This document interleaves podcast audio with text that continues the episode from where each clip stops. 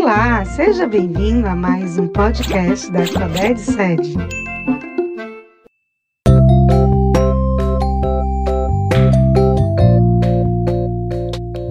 Olá, sejam bem-vindos e bem-vindas ao Conexão Educação.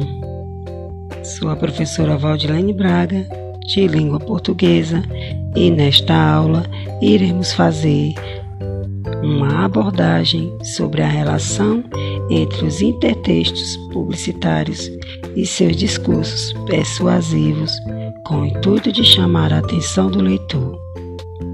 Nossa aula é da área de linguagens e suas tecnologias, ligado na competência geral 1, que valoriza os conhecimentos do estudante, tendo por habilidade analisar as relações intertextuais e interdiscursiva de diferentes textos.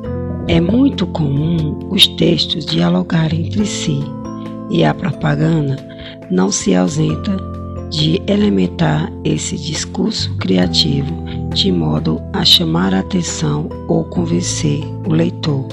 A ideia é incrementar os mais variados tipos de texto ou gênero na divulgação, com a presença dos níveis intertextuais como a citação, a alusão, a paródia, a paráfrase, utilizando a estilização para transmitir um tom interessante e divertido, no objetivo de seu público apreciar a mensagem e até mesmo o desejo quando se refere ao produto. Atente-se para um slogan de uma propaganda que diz assim: A história sempre se repete, todo chapeuzinho vermelho que se preze um belo dia coloca o lobo mau na coleira. Observamos no slogan a presença de uma obra infantil bem conhecida pelo público.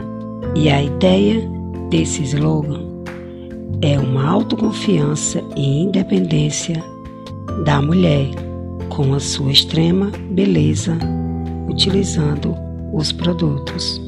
Segundo um pesquisador de campanhas publicitárias,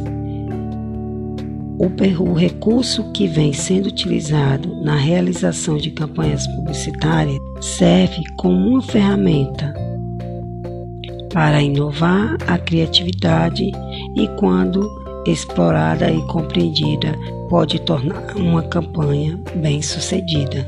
Se observarmos em nosso cotidiano, veremos a dimensão da intertextualidade, seja no meio midiático ou físico, das folhas de um livro à música, de uma propaganda a uma palavra dita por alguém. Enfim, ela está em muitos ângulos da língua portuguesa e no ambiente social. As empresas buscam explorar as ideias dentre o conhecimento de mundo, seja textual, musical, enfim, como já foi mencionado. Mas o importante é convocar o consumidor a conhecer o seu produto. O mais interessante da intertextualidade publicitária é que todos entram em ação em um único objetivo fazendo essa interação intertextual, seja em sites ou no local físico. Quem nunca viu um homem caracterizado cantando em frente a uma loja?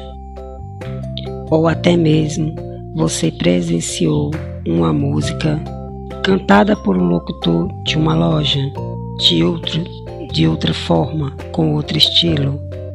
Pois é, isso também é intertextualidade. Além de músicas, textos, os filmes também estão presentes na propaganda.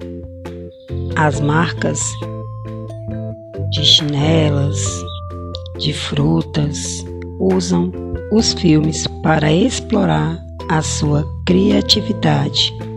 Bom, criar e recriar do novo ao existente está sempre presente a intertextualidade. Eu vou ficar por aqui, espero que você tenha aproveitado. Não esqueça de visitar o Guia do Estudante, hein? E descobrir mais informações sobre intertexto em nossa sociedade.